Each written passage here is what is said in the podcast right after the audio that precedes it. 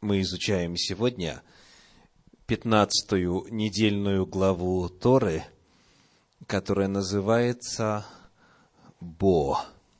Бо. Иди, войди.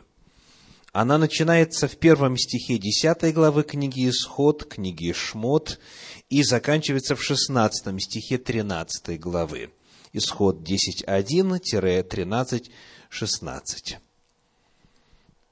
В каждом году изучения Торы, в каждом новом цикле, мы с вами можем позволить себе остановиться только лишь на какой-то одной теме из всей недельной главы. И сегодня я хочу задать вам вопрос. Дело в том, что трижды в Торе в описании выхода из Египта указываются слова на три дня в процессе разговора Моше с фараоном. И когда звучат эти слова «отпусти нас на три дня», они, естественно, сразу поднимают вопрос. Какой вопрос? А не обманывал ли Моисей фараона? Ведь он точно знал, что они не на три дня уходят, а на совсем. Вот этим мы будем заниматься сегодня. Обманывал ли Моше фараона? Вот это наша тема. В первую очередь вспомним эти три места истории и прочитаем их. Книга Исход 3 глава 18 стих, Исход 3, 18 говорит, «И они послушают голоса твоего, и пойдешь ты и старейшины Израилевы к царю египетскому, и скажете ему, Господь, Бог евреев, призвал нас. Итак, отпусти нас в пустыню на три дня пути, чтобы принести жертву Господу Богу нашему. Второй раз эта фраза встречается в пятой главе, в третьем стихе, книга Исход, пятая глава, третий стих. Они сказали, Бог евреев призвал нас, отпусти нас в пустыню на три дня пути, принести жертву Господу Богу нашему, чтобы Он не поразил нас язвою или мечом. И в третий раз эта фраза встречается в восьмой главе книги «Исход» в стихе 27. Исход 8, 27. «Мы пойдем в пустыню на три дня пути и принесем жертву Господу Богу нашему, как скажет нам». Трижды одна и та же фраза. Создается впечатление у многих – даже непредвзято читающих Библию, читающих, в частности, Тору, что Моше здесь обманывает. Собирается уйти навсегда, а просится только на три дня. И потому в попытке осмысления того, как это все можно вписать в контекст заповедей Господних и в целом в контекст Священного Писания, некоторые исследователи пошли вот каким путем из уважения к этому исследователю иудею я не назову его имя. Но пишет этот раввин следующее. Нет такой заповеди не лгать. Вот так вот. Нет такой заповеди не лгать. Обмануть противника, например, очень похвально – Человек должен при всех наличествующих условиях и целях как можно дальше отойти от лжи. Это очень серьезная заповедь, и не выполняя ее, человек не сможет стать человеком, но при этом человек не должен следовать девизу «никогда ни одного слова лжи, а только правда и вся правда». Такой заповеди нет считает этот исследователь. Совсем наоборот, что касается всей правды, то ее вовсе не всегда надо говорить. Ясно, что врагу ничего нельзя говорить, и даже можно обмануть его. Итак, предполагают, что здесь Моше лжет, некоторые исследователи пошли такой дорогой и говорят, а вообще где в принципе написано, что лгать нельзя? Вот вы знаете такую заповедь? Где такое написано? В Торе, что лгать нельзя. Да, в числе десяти заповедей есть заповедь, которую часто интерпретируют как «не лги». Но давайте вспомним ее дословно. Девятая заповедь. «Не произноси», это книга Исход, 20 глава, 16 стих, Исход 20, «Не произноси ложного свидетельства на ближнего твоего». Эта заповедь очень конкретная. Она запрещает говорить неправду о ком-то не произноси ложное свидетельство на ближнего твоего. Эта заповедь не говорит «не лги», правда? Так, может быть, и нет такой заповеди. Может быть, на самом деле ближнему так и быть, будем правду говорить, ну а если это не друг или враг, то даже это похвальное дело его обмануть. Все-таки есть в Торе заповедь «не лги», и она повторяется несколько раз – в частности, книга Левит, 19 глава, 11 стих. Левит 19, 11. Сказано, «Не крадите, не лгите и не обманывайте друг друга». Довольно ясно сказано, не так ли? Не лгите и не обманывайте друг друга. То есть, когда мы задаем вопрос, есть ли заповедь не лгать, что Тора отвечает? Есть. Не лгите, не обманывайте. Есть такая заповедь. Потому, конечно, эту версию мы принять не можем. Хотя она очень удобная. Потому что человек тогда становится Богом. Он решает, в какой ситуации можно солгать, а в какой ситуации нельзя. Ведь э, врага сотворить довольно легко можно, правда? Вот, то есть определить, что он враг или она, и сказать, ну раз враг, значит теперь похвально его э, обманывать. Да? Нет, есть заповедь, не лгите и не обманывайте друг друга. Потому давайте посмотрим, есть ли непосредственно библейское истолкование слов Моше. Что он говорил, чего он не сказал, и что имеется в виду. Здесь важно иметь в виду, четыре обстоятельства. Первое. Первое. Важно помнить, что вот эти слова на три дня пути есть цитата слов Всевышнего. Вот как об этом пишет исследователь Зеев Дашевский. Нельзя сказать, что Моше обманывал, потому что он употреблял прямую речь так сказал Бог евреев, двоеточие, отпусти мой народ на три дня пути.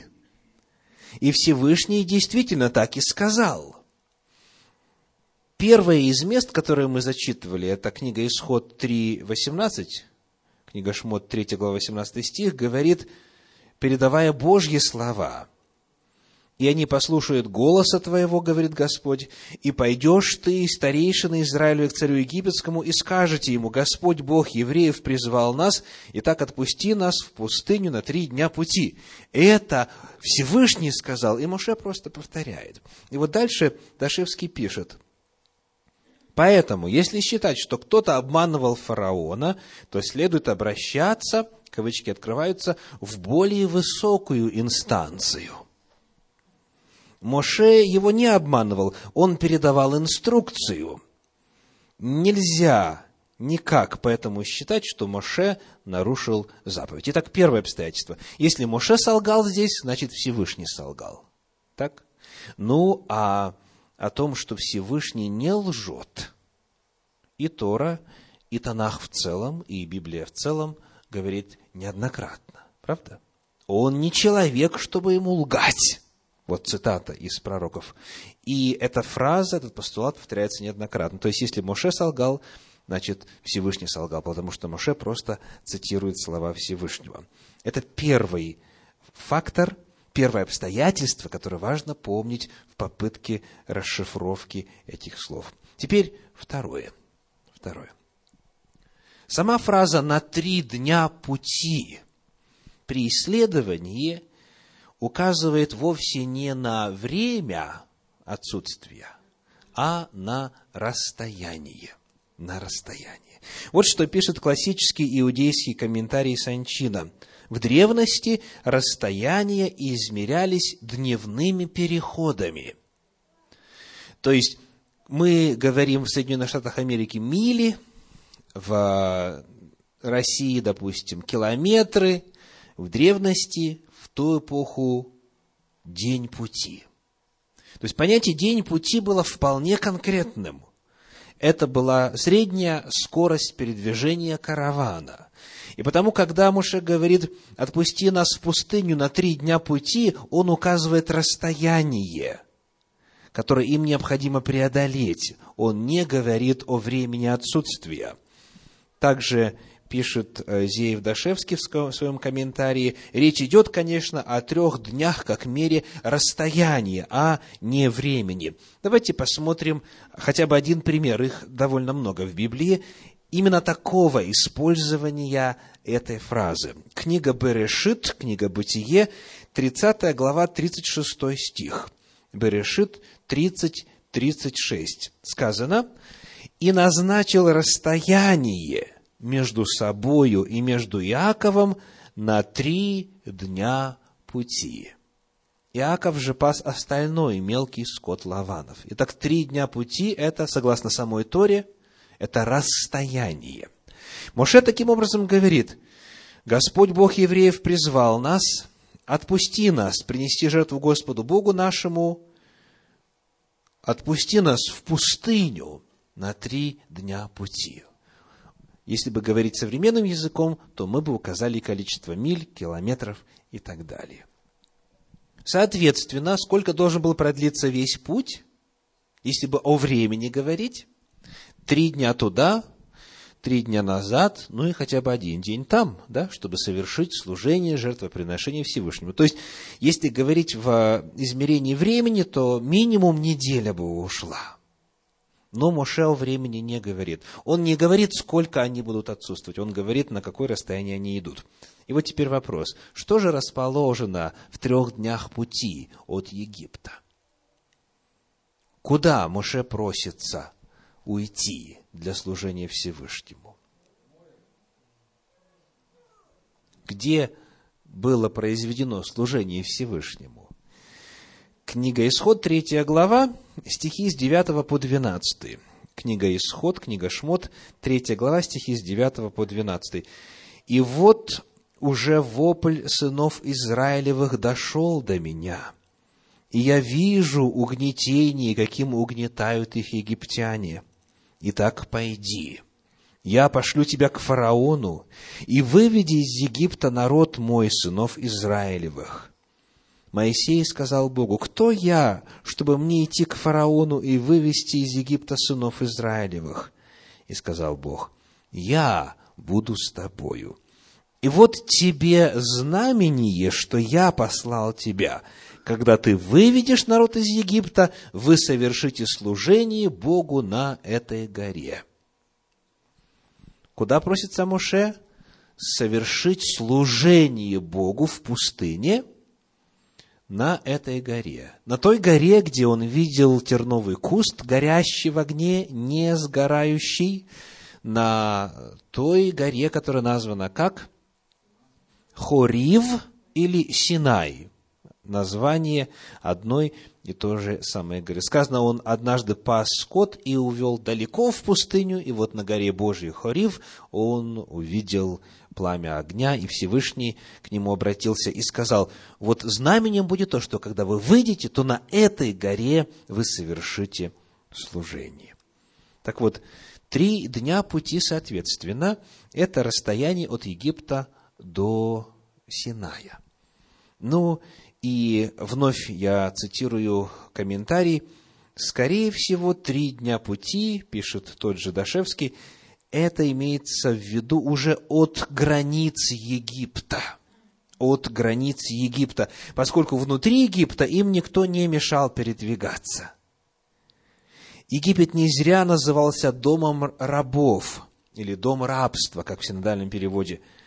Потому что из этой страны за всю историю ее существования ни одному рабу не удалось убежать. То есть внутри Египта можно было передвигаться. Фактически Тора рассказывает нам, что по всей земле египетской фараон послал евреев что делать?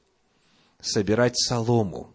То есть в рамках Египта, всей территории Египта, имеется в виду не только дельта Нила или вот прилегающие к Нилу территории, но и в принципе все, что Египту принадлежало. Так вот, от границ Египта того периода до горы Синай три дня пути. Итак, это был второй факт, который важно принимать во внимание. Моше говорит не о времени – которое бы предполагало возвращение по истечению трех дней, а говорит о расстоянии, на котором находится место, куда Господь призвал его совершить служение. Третий, очень важный факт, третье обстоятельство заключается в следующем. Моше ни разу не обещал вернуться. Моше ни разу во всех разговорах своих с фараоном не обещал вернуться как пишет исследователь, такого обещания, что они вернутся, Моше не давал никогда. Факт простой, очевидный, но, к сожалению, пренебрегаемый теми, кто считает, что все-таки Моше лгал. Он не говорил, отпусти нас на три дня, и мы вернемся, будем твоими рабами снова. Такого нигде нет. Потому самого состава преступления, так сказать, по факту, нет. Моше не обещал вернуться. И, наконец, четвертый факт заключается в следующем.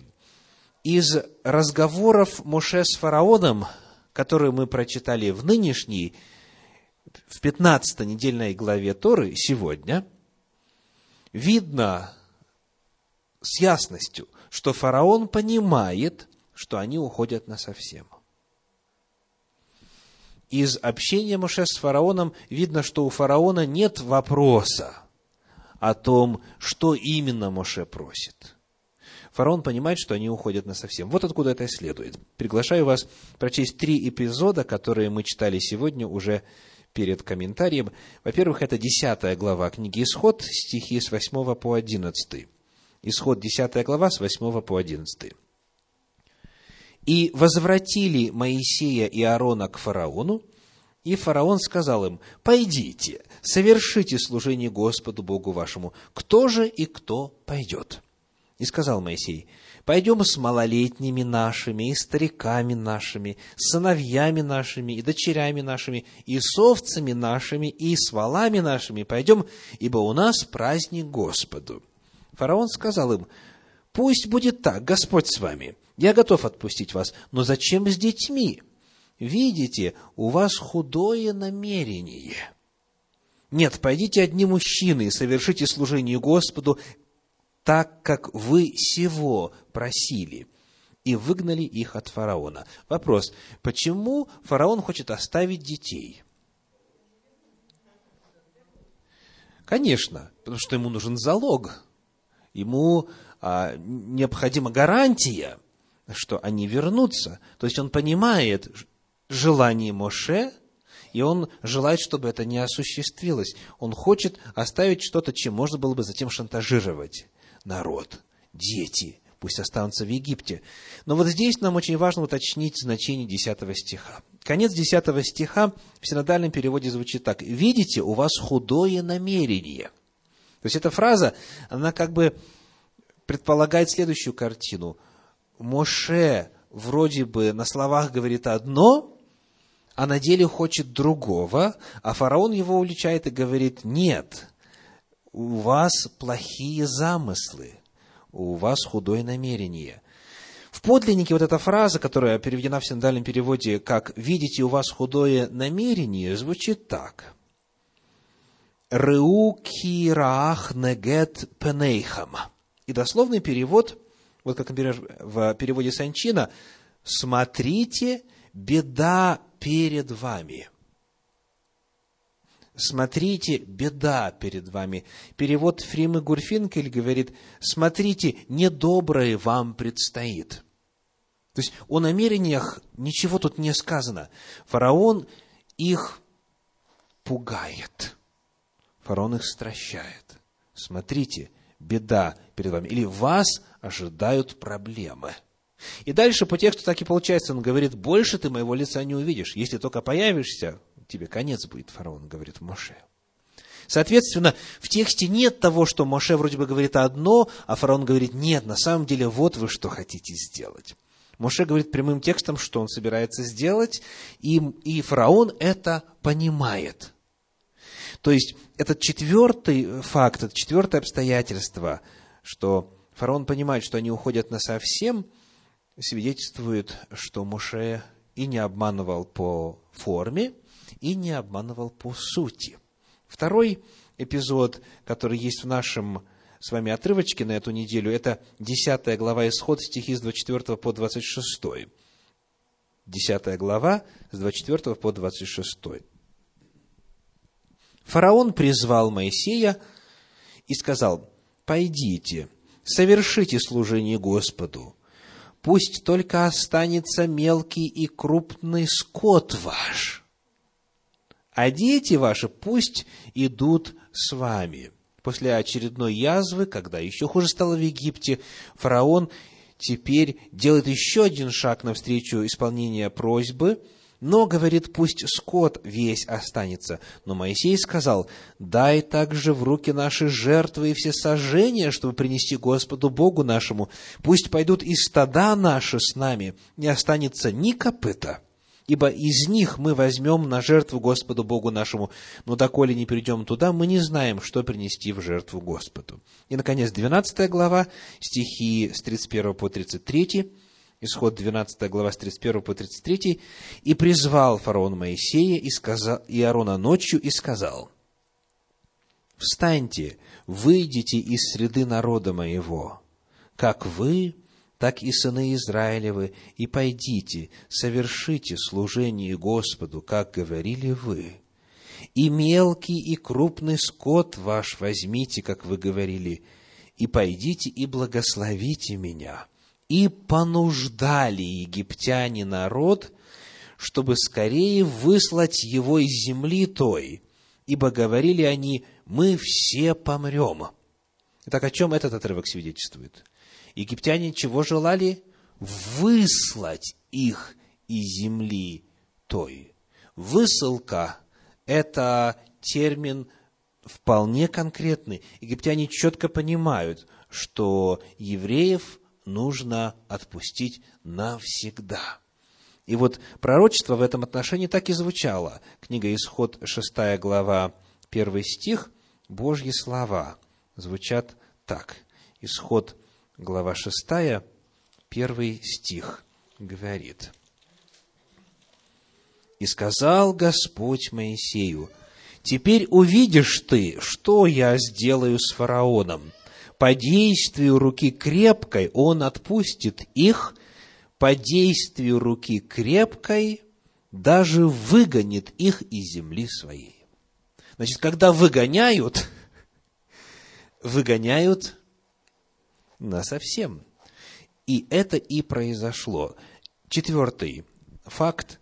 Фараон и все египтяне понимают, что народ уходит на совсем, и именно нас совсем изгоняют, понуждают, выпроваживают из земли своей. Таким образом, для тех, кто использовал этот отрывочек, чтобы оправдать периодическую ложь, которую, чтобы превратить в благопристойную и приемлемую, называют как, как, какого цвета? Белой, да, ложь. Если ложь белая, то значит она праведная, да? Если была бы черная ложь, то тогда уже грех. А если ложь назвать белой, то тогда можно как бы и лгать. Для таковых весть сегодня неутешительная. Вот этот отрывок Священного Писания не рассказывает, что Моше лгал. Это Слово Божье не дает лицензию на ложь. Заповедь остается «не лгите и не обманывайте друг друга». Есть и иные отрывочки в Священном Писании, которые сторонники того, что в крайних случаях или в особых обстоятельствах можно лгать, используют в попытке поддержать свою точку зрения, но при разборе всех этих отрывочков всегда мы увидим, что Божья воля остается неизменной. Да, есть факты, когда Божьи люди лгали. Это факт. Но в тех местах нет Божьего одобрения того, что они делали. Бог не всегда в Священном Писании выступает с оценкой действия своих представителей.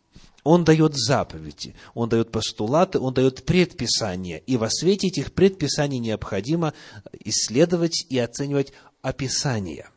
Никогда не наоборот. Из описаний выводить предписания будет крайне неверно. В особенности, если они конфликтуют с ясно выраженными предписаниями. Бог сказал, не произноси ложного свидетельства, Он сказал, не лгите не обманывайте друг друга. И даже если что-то на первый взгляд кажется позволением или послаблением при исследовании вовсе таковым не является. Потому я хочу призвать вас сейчас вспомнить те эпизоды из вашей жизни, где вы, думая, что не нарушаете волю Божью, использовали белую ложь. И вот сейчас в своем мировоззрении перекрасьте ее в черный цвет. Даже если вам казалось, что это во благо, ложь во спасение, ложь белая, ложь праведная, истинная ложь и так далее. А, эти все термины не библейского происхождения. Обманывать нельзя. Естественно, появляется вопрос, а что можно? То есть, нужно ли на самом деле все рассказывать, все говорить? Чему учит нас опыт Моше? Все ли он говорил? Нет. Нет. Он не говорил все. В том, что он сказал, не было неправды, в том, что он сказал, не было несоответствия реальности, он не обманывал, но вместе с тем он и не расписывал весь этот путь. Он не сказал, что мы совершим служение Богу на расстоянии три дня пути на той горе. После этого мы получим Тору, в письменном виде теперь, и потом пойдем Ханаан завоевывать. Он этого не говорил. Он не раскрывал все. И у нас есть право молчать. То есть у нас есть право не рассказывать полноту ситуации, там, информации и прочее. Но в том, что мы говорим, когда отверзаем уста, все должно соответствовать правде. Все должно соответствовать реальности, действительности.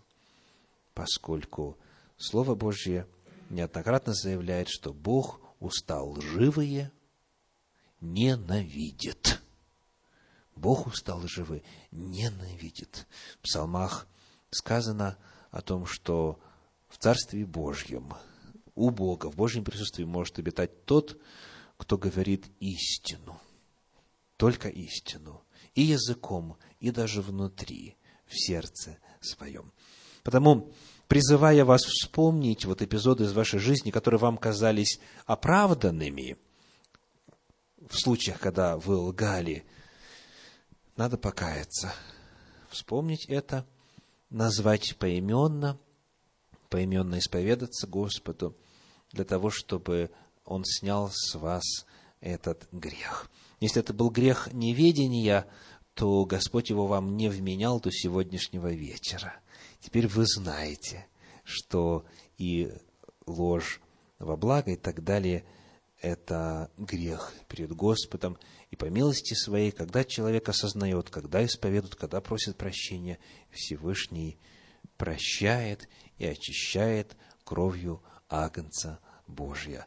Желаю вам всякий раз, когда будет искушение э, что-то сказать, что не соответствует реальности – молиться хотя бы внутренне, если невозможно, вслух Всевышнему, чтобы Он дал вам силу и мудрости найти правильные слова, которые бы не нарушили величайший принцип. Только истина. В устах их нет лукавства. Пусть это будет описанием вашего опыта в жизни со Всевышним и во взаимоотношениях друг с другом. Аминь.